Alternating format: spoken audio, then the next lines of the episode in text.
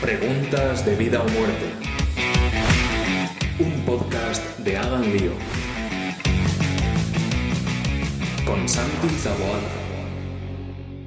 Bienvenidos a todos al segundo programa de la segunda temporada de Hagan Lío, de preguntas de vida o muerte. Y estamos hoy aquí para discutir sobre el Laudate Deum, la nueva exhortación apostólica que ha publicado el Papa Francisco, hablando sobre la creación y el cambio climático. Algo que ha levantado mucha polémica y nosotros nos lo hemos leído para poder dar nuestra opinión. Y entonces estoy aquí acompañado, como siempre, por Jota. ¿Qué tal, Jota? Hola, muchas gracias.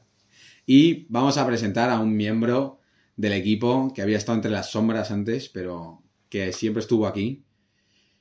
Agustín, estudiante de PPI en la Universidad de Navarra. Bienvenido a Preguntas de Vida o Muerte. Gracias, Santi, qué honor poder estar con ustedes. PPI, además de que suena fatal, ¿qué significa? Es filosofía, política y economía. Ahí estamos. Ahí estamos. Efectivamente. Esperemos que sea el primer programa de muchos, Agustín. Hombre, por favor. Pero bueno, vayamos al turrón, ¿no? A lo que, a lo que interesa. En primer lugar, yo una duda bastante seria que tengo, que me gustaría haceros, porque yo de estas cosas tampoco controlo mucho, es que es una exhortación apostólica. No sé. A mí me, me parece un poco chino. Mira, Me- básicamente se lo, se lo pregunté a un profesor.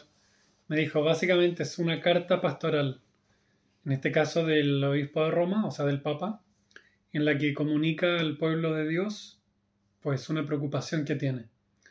Entonces, por lo visto, hay dos tipos de exhortación apostólica. Una que tiene un rango un poco mayor, que es la que se publica después de un sínodo. Por eso se llama exhortación apostólica postsinodal Mm, que es probablemente lo que va a ocurrir ahora después del sínodo sobre la sinodalidad. Entonces esa exhortación tiene más peso porque es, es como las firmas de todos los obispos, aunque encabezados por el Papa. Claro. Por tanto, es un documento bastante significativo y representativo. En, te- en este caso no hay, no hay eso, sino que es una, una carta que firma solamente el Papa y en la cual él comunica algo por lo cual está preocupado y quiere mover un poco el cocotero, como se dice. mm.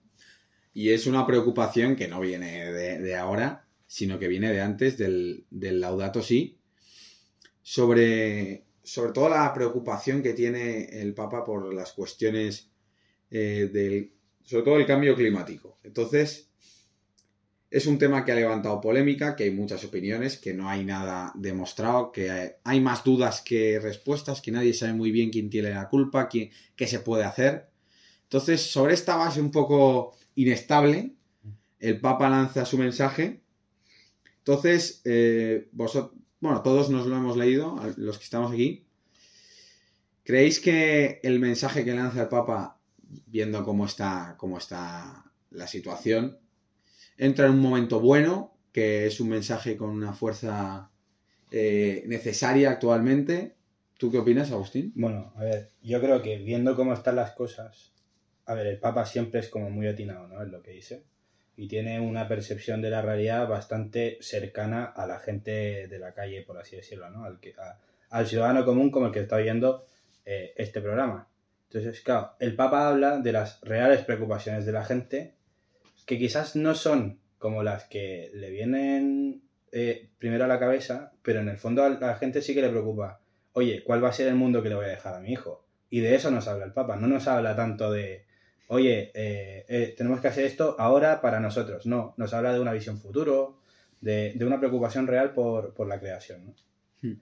Eso, eso me llama mucho la atención. Y es verdad, es verdad, y esto quería comentarlo, a la gente joven eh, muchas veces como que deja de preocuparle estas cosas o lo que dice el Papa. O sea, le queremos mucho y vamos a verle a donde haga falta, pero leer lo que publica a veces nos cuesta más, ¿no? Sobre todo es que nos cuesta leer, yo creo, pero, pero leer justo lo que dice el Papa yo creo que hay que volver a rescatarlo y no sé, eso es una manera como de fidel- fidelidad a la Iglesia y al Papa también, ¿no? Eh, Estar atento a ver qué dice. Y en este caso, pues lo que dice está bastante claro, ¿no?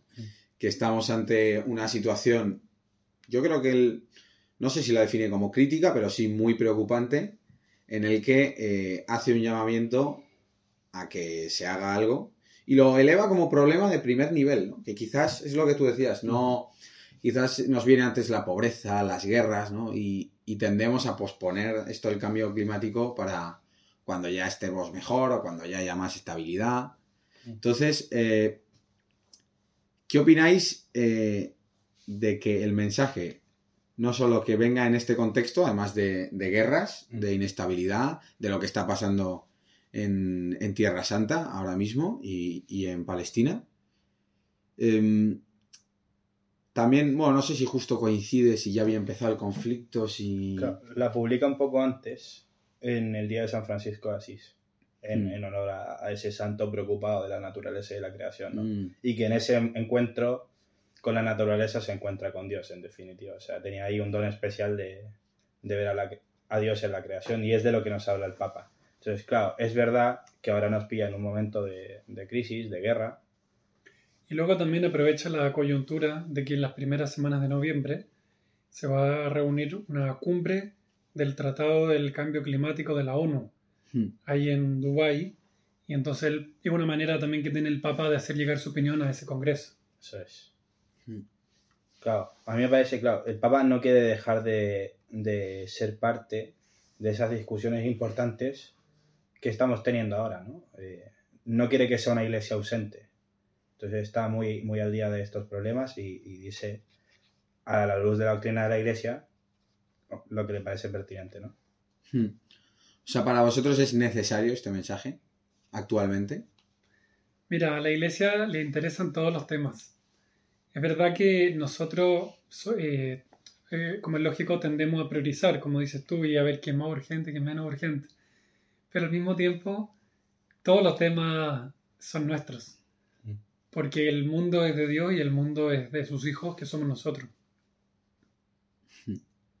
Pues ya entrando más a lo que es eh, la exhortación, el Papa comienza dando varias cosas por hecho, como que existe el cambio climático, que hay mucha gente que lo niega, pero parece algo bastante evidente, pero bueno, sigue habiendo debate.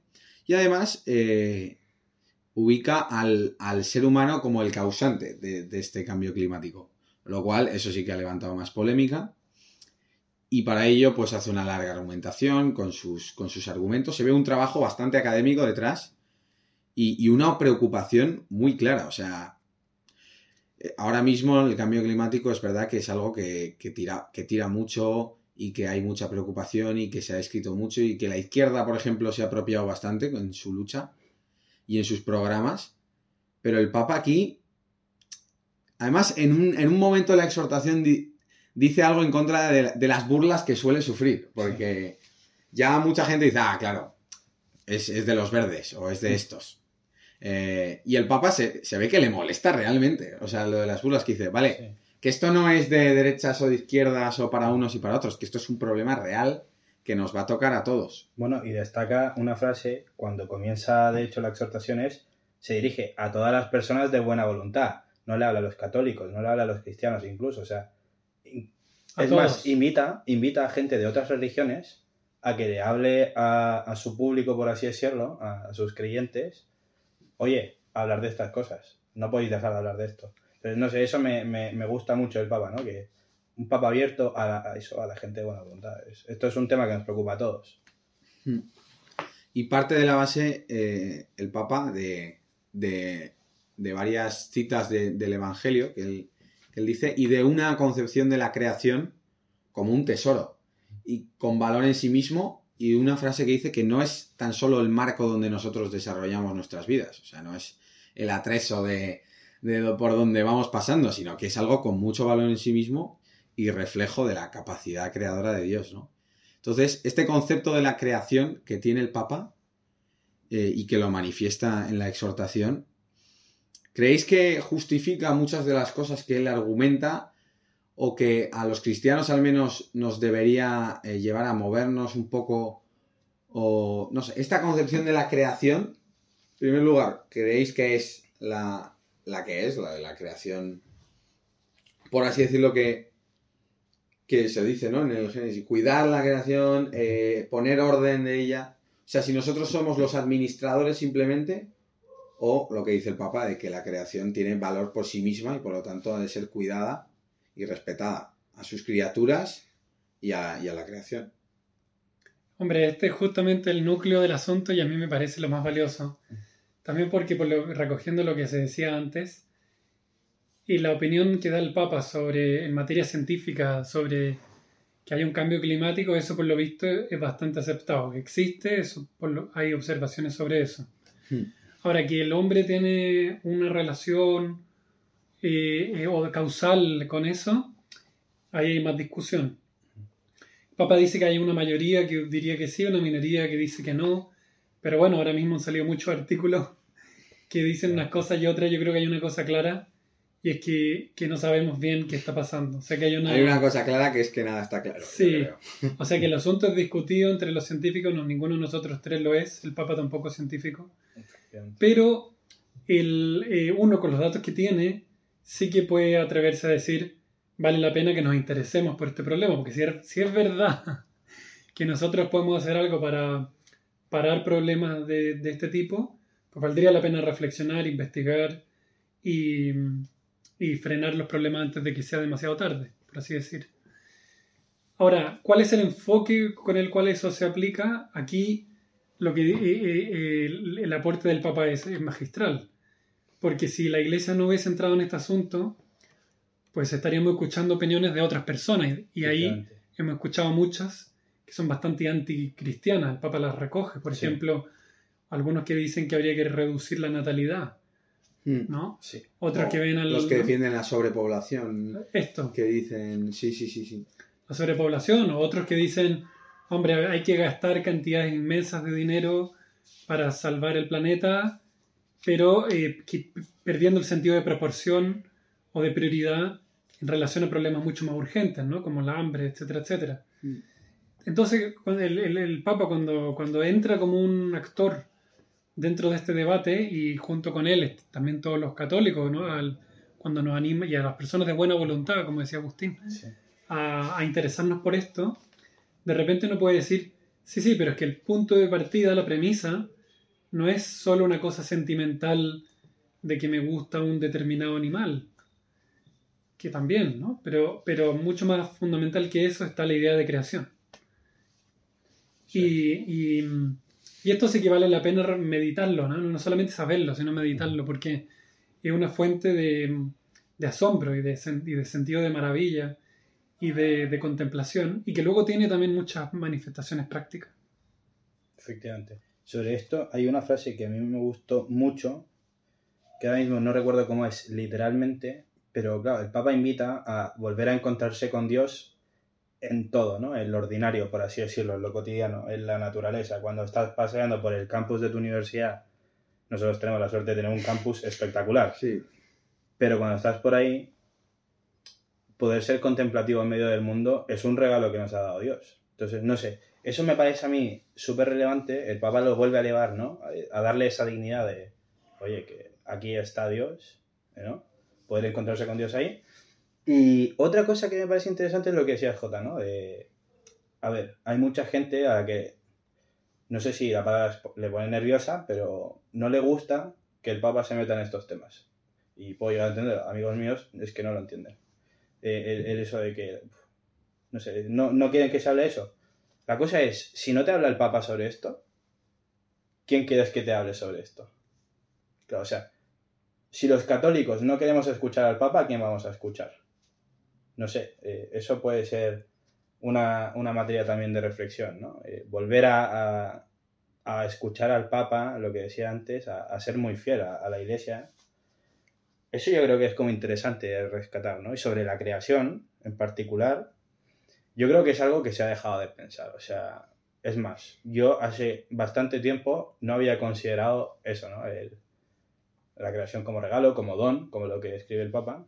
Como, bueno, donde me ha tocado vivir, ¿no? Eh, Esto es algo como que viene dado. Pero claro, si volvemos a considerar que esto no tendría por qué haber sido, y fue, por el infinito amor que Dios nos... Es que eso te vuelve como a reencantar, ¿no? A, a- a ver destellos en lo oscuro o, o lo normal, no sé. Eso, eso me parece como interesante también, ¿no? Esa capacidad de contemplar la belleza, de redescubrir la belleza.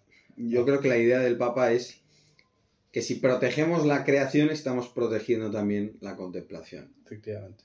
Yo creo que es el punto al que llega Y, y hay una, además, él eh, utiliza la ternura que siente, que siente Jesús en una escena del Evangelio que dice que al mirar unos lirios, dice que ni Salomón en todo su esplendor se vistió como uno de ellos. O sea, Jesús probablemente fue la persona, bueno, si no probablemente, fue la persona con más contemplación que hubo. Y tampoco es que le tocase vivir en las cataratas del Niágara o en los Himalayas. Pero con unos lirios ya se quedaba embobado con la, con la creación. Entonces yo creo que el Papa busca también proteger esa contemplación, ese silencio que es tan necesario para una vida cristiana y, y una vida con, con Dios. ¿no? Y luego ya cambiando de, de tercio totalmente, em, una cosa que, que dice el Papa es que eh, detrás de todos estos problemas eh, de cambio climático eh, se encuentra un problema de humildad. Él lo, dice, lo dice así. O sea, como. Y claro, esto, esto, es producto de tanta gente mirando por sus intereses, de tanta gente buscando un, un provecho, que la gente se, se ha olvidado de, de, mirar por el bien común y se ha olvidado, dice, de agradecer, valorar y cuidar todo lo que tenemos. Y que dice que, claro, si tú no lo valoras, lo cuidas o lo agradeces, todo lo que existe ya no es un don, sino que es un clavo de, es un esclavo de mi capricho. Ya, eso es, a mí me, me, me, llamó mucho la atención eso, ¿no? El, que habla un poco sobre, sobre volver a reencantarse con el no hago esto para conseguir algo, sino que veo esto por lo que es. O sea, ver cosas más allá de las mismas cosas. No sé si esto tiene algo de sentido, pero pero voy a profundizar un poco en esa idea, ¿no? Y es, eh, claro, nos ha pasado mucho que nos...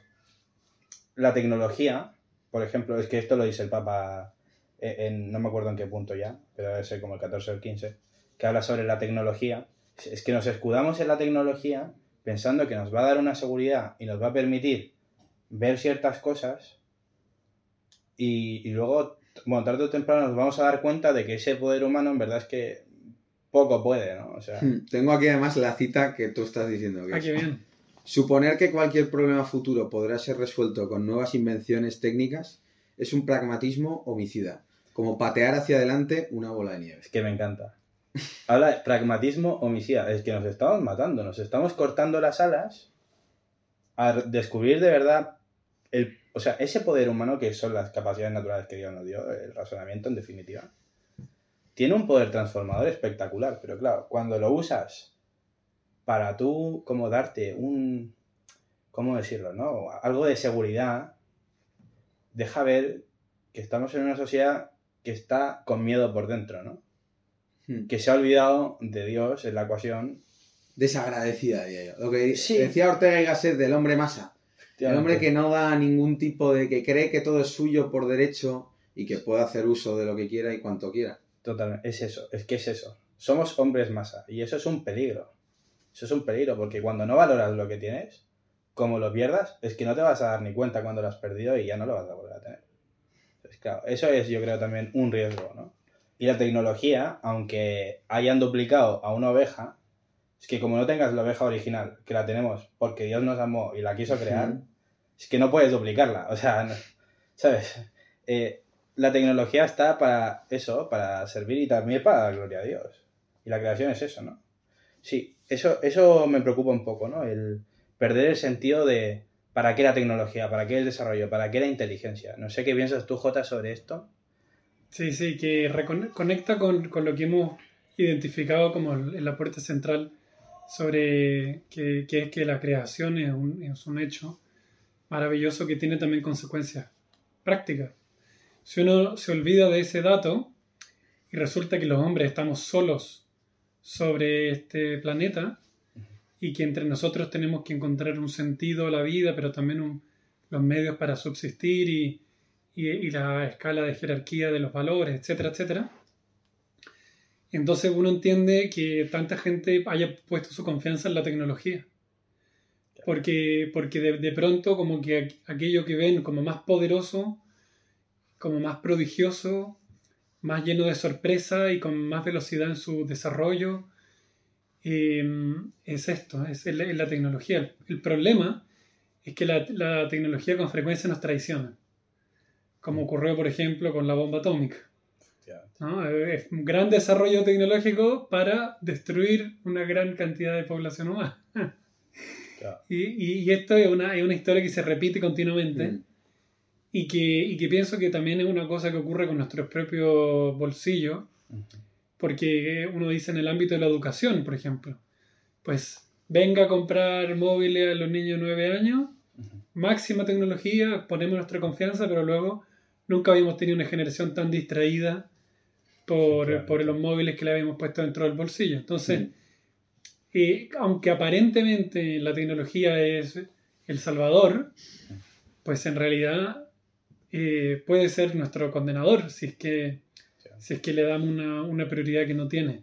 Más bien, el salvador es, es Cristo, que es el Hijo único y eterno llamado del Padre, y la Trinidad entera, eh, la- el, el modo que tuvieron para decirnos te quiero fue crear todo el universo como una especie de decorado, como una especie de gran hab- habitación, ¿no? como un hogar inmenso para los hijos queridos que somos los seres humanos. Y eso ordena todo el asunto, porque los animales, las plantas, eh, pues los ríos, la, la naturaleza, todo, está dispuesto así para servir a los hombres. No son sus víctimas del hombre, pero sí que están para servirle. Y también están ahí para que junto con los seres humanos, en comunión unos con otros, eh, demos gloria a Dios y dediquemos a eso nuestra vida. Así es. Y luego pasando ya a lo que el Papa propone, por así decirlo, habla mucho de que pues, se han hecho muchos congresos, pero llega a la conclusión de que todo lo que se ha dicho no ha llegado a nada, porque no ha habido mecanismos de control, porque no se ha podido obligar a nadie a cumplir nada, ni se ha sancionado con nada. Y hace una invitación a, a la unión ¿no? de, de varios países o que se unan a buscar una solución común y, y traslada sus esperanzas al, al congreso que, que se va a celebrar que has mencionado. Entonces tú, Agustín, Sí, como estudiante ahí, también, bueno, entre Pipi y esta política. Entonces. ¿qué opinas de, de todo esto que dice el Papa? ¿Ves una utopía esto de la solución común? Suena muy bonito, pero... A ver, yo creo que los mejores y los peores momentos de la humanidad han sido cuando muchos hombres se han puesto de acuerdo por una misma causa. es que es así. O sea, cuando ha habido transformaciones reales, por ejemplo, el cristianismo. Somos personas enamoradas de Jesucristo que nos hemos puesto de acuerdo para llevarle por todo el mundo. Y es lo mejor que le ha pasado a la historia de la humanidad. Pero lo peor que le ha pasado, por ejemplo, son los genocidios. Y son gente que se ha puesto de acuerdo por un mismo ideal. Entonces, el Papa se da cuenta de esto y dice, oye, es que no va a haber un cambio real, sino hay un cambio cultural, ¿no? Un reencantarse con la idea de que un porvenir mejor puede ser posible, ¿no? Dice, vale, a ver, ¿cómo concretamos este porvenir mejor? Y él es un hombre de nuestro mundo, de nuestra época, y ha visto pues lo que ha pasado, ¿no? O sea, ve, por ejemplo, que algunos países se pusieron de acuerdo para unirse, y es la Organización de Naciones Unidas, la ONU, ¿no? que a mucha gente pues, le disgusta y está en su legítimo derecho. Eh, pero claro, el Papa propone una cosa que a mí me pareció realmente interesante y es rescatar el principio de subsidiariedad. ¿Y esto qué es? O sea, a mucha gente le sonará a chino. El principio de subsidiariedad es un principio que está recogido en la doctrina social de la Iglesia, junto con la solidaridad, el bien común, la dignidad humana, en fin, entre otros, que viene a decir lo siguiente. Oye, si una sociedad superior, perdón, si una sociedad inferior puede hacer algo, inferior en el sentido no que sea eh, de menor calidad, sino menor en número, ¿se entiende? Sí. Por ejemplo, si una universidad puede hacer algo, no tiene por qué hacerlo el Estado, por ejemplo. Y a su vez, si un Estado puede hacer algo, no tiene por qué hacerlo una organización mundial de Estados. Eso viene a rescatar el Papa y eso a mí me gusta bastante.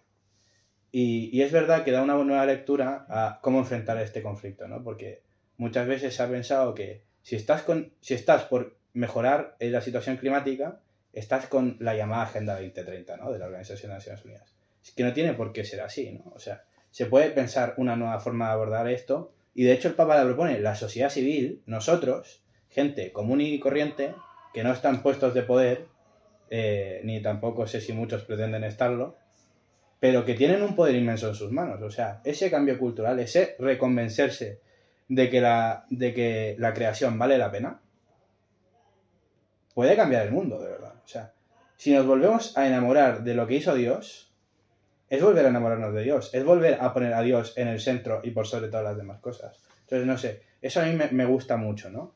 Entonces, políticamente, ¿qué va a pasar? Pues no lo sé. Cada vez se ve más complicado. Porque claro, o sea, si ves a nivel de países, pues es que se están pegando todo el día entre todos. O sea, vemos ahora la guerra, que bueno, hay que comentar mucho también para que haya paz. Ya la veía el Papa así también. Pero, pero es que hay mucha gente de buena voluntad, insisto, lo que dice el Papa, mucha gente de buena voluntad que está disponible para trabajar por un futuro mejor. ¿Qué futuro es el mejor? Pues ya la sociedad civil va a tener que ver cuál es el mejor que ellos quieren. Eso libertad, ¿no? Pero claro, desde luego, y esto es lo que critica el Papa en definitiva, el mejor futuro no va a ser el que cada uno vele por sus propios intereses como individuales, olvidándose del bien común. Es que es muy importante eh, relevar, ¿no? Volver a poner en su sitio eh, el bien común. Y de hecho le- les da un toque a, a los políticos, les tira un poco de las orejas y, y a los empresarios también. Oye, dejar de defender causas personales y ponerse a trabajar por la gente, por el bien común. Pónganse de acuerdo, en definitiva. El Papa es un llamado porque es que ve en todo el mundo cómo la gente no se pone de acuerdo. Solo se ponen de acuerdo para definir enemigos, ¿no? Eh, Nosotros contra ellos. Es que esto es una cosa de todos, o sea, es- todos somos un nosotros, en definitiva. Eso es lo que viene a rescatar el Papa, yo creo. Y ahora que hablas de, de esto que está sucediendo, de que la gente se pone de acuerdo y sobre todo que se generan bandos en todos lados. O sea, en la vi- actualmente parece que te tienes que poner en un pero en todo, ¿eh? En España hay pues tortilla sin cebolla con cebolla, elige. Eh, tal, pues. Y ahora hasta la iglesia ha llegado esto. Ahora hay mucha gente que, bueno, tú estás de acuerdo con esto con el Papa, vale. Si no estoy de acuerdo, entonces es que este Papa no me gusta.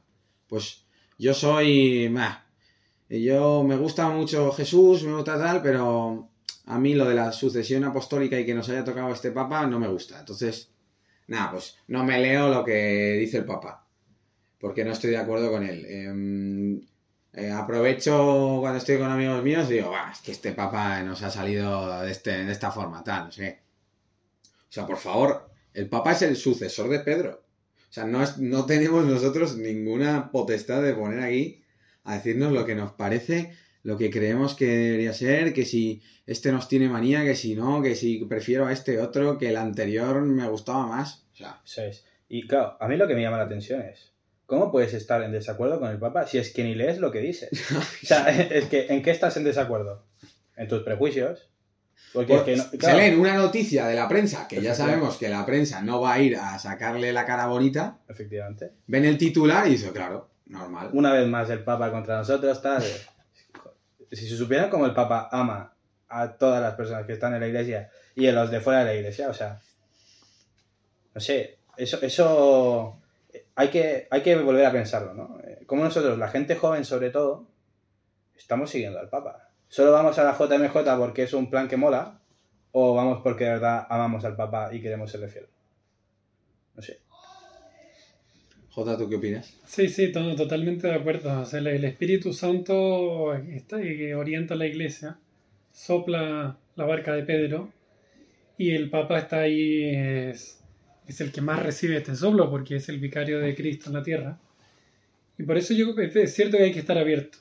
O sea, por ejemplo, con esta exhortación apostólica uno puede decir, pues igual yo del punto de vista científico, con algunas afirmaciones que él hace, no estoy de acuerdo. Pero eso da igual, vale, no estoy de acuerdo, pero, pero no le cierres la puerta. Le, te, te lees con tranquilidad la exhortación, reflexionas, lo llevas a la oración, lo piensas, lo conversas y resulta que al final el Espíritu Santo te quiere decir algo. Quizá no te quiere convencer justo de la cuestión científica, ok, volvemos a insistir, pero sí que te quiere decir, por ejemplo, oye, en tu camino a tu trabajo o a tu estudio, ¿te has fijado en la, en la belleza que irradian esos pinos y esos abedules y esos nogales? ¿Te has fijado en ellos? ¿Has reparado en que esas flores y ese otoño tal, pues es una expresión de la belleza divina. Pues te has, te has ido a la montaña con unos amigos a sentarte y a reflexionar sobre la grandeza, la inmensidad de Dios. Pues hace tiempo que no, no lo hemos hecho porque estábamos viendo películas. Ya. Eh, piensa que cada uno sí que puede tener una, una luz del Espíritu Santo que le puede ayudar a tener una vida mejor. ¿Qué ocurre con las personas que tienen más influencia? Los políticos, por ejemplo. Eh, uno podría decir, pues la Agenda 2030, que está llena de problemas, como explica muy bien Higinio Marín en un video que podríamos poner en la descripción Lo recomendamos que es espectacular. claro. y que muestra todos los problemas que tiene. Entonces uno podría decir, ¿y dónde estaban los católicos mientras preparaban la Agenda 2030? ¿No? Entonces el Papa también, también te, te anima a eso. Dice, no podemos abandonar asuntos. No, no. Hemos de estar en todos los asuntos y hemos de conseguir que en una agenda no sé cuánto, no sé cuánto, pues no se promueva el aborto. No, no, que se promueva la vida, que se promueva la dignidad humana. No etcétera. podemos darnos el lujo de, De no estar. de no estar. O sea, ¿Qué es eso? Entonces esa es la cosa. Apare- tenemos este Papa, por algo es, tenemos esta exhortación apostólica y nos invitan a reflexionar sobre este tema, por algo es, no lo termino de ver, pues ábrete y que el Espíritu Santo de, déjale entrar en tu corazón y a ver qué frutos pueden salir de aquí. FTA, ¿no? Eh, Ahí. en el evangelio, ¿Qué es evangelio? Ábrete. Sí. claro. Oye al Papa, a ver qué dice. Y si no te interesa, luego de haberlo leído, eres libre. Sí, que no es un Pero, dogma. pero tampoco- eso es, es que no es dogma de fe, pero, pero te va a hacer pensar y te va a sacar de tus cosas. Y es precisamente lo que invita el Papa, que la gente salga de sus cosas y que piense en nuestras cosas, en lo común, en la casa común de la que tanto habla. Hmm. Y luego también, a mí me parece esto interesante y, y bueno, quizá mucha gente de la que nos está oyendo puede estar interesada o en la filosofía, o de hecho ya son filósofos, o están en este mundillo. El Papa dice, oye, hace falta una ética detrás de todo esto que estamos desarrollando. Cuando la tecnología que desarrollas no está acompañada de una ética, cuidado, cuidado, porque es que esto se puede usar muy mal. Hmm. O sea, ya lo hemos visto, ya, ya somos testigos de qué se puede hacer con la inteligencia artificial para bien y para mal.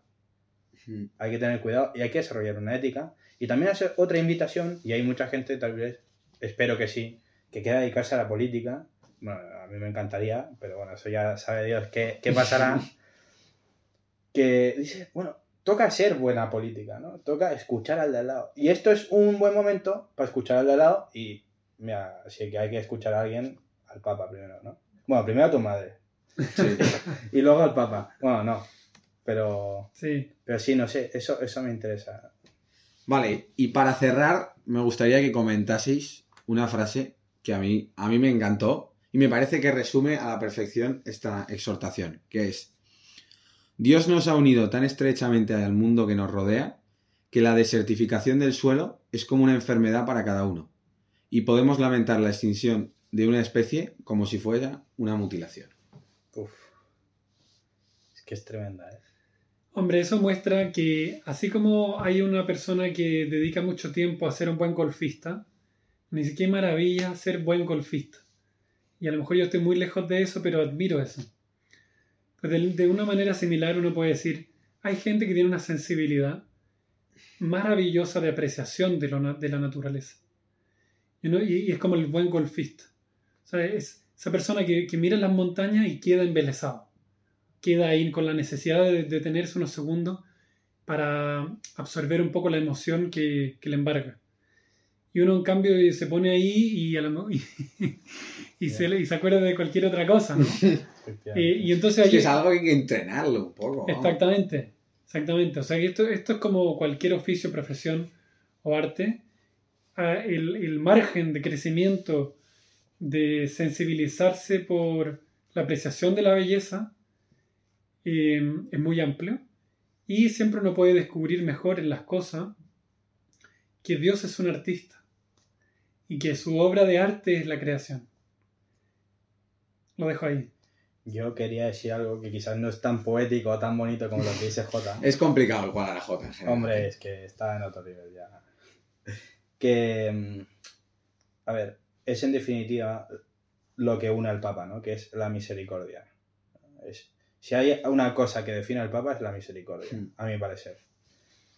Y esta es otra manifestación más de misericordia, ¿no? De ¿Qué es la misericordia? Pues salir de la indiferencia.